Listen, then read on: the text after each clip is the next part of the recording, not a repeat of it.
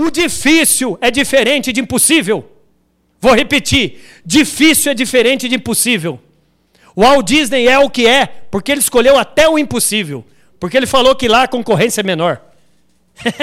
o que eu estou querendo dizer para você, meu amigo? Para de focar no problema. Tubarão nada com tubarão nessa pandemia e sardinha com sardinha.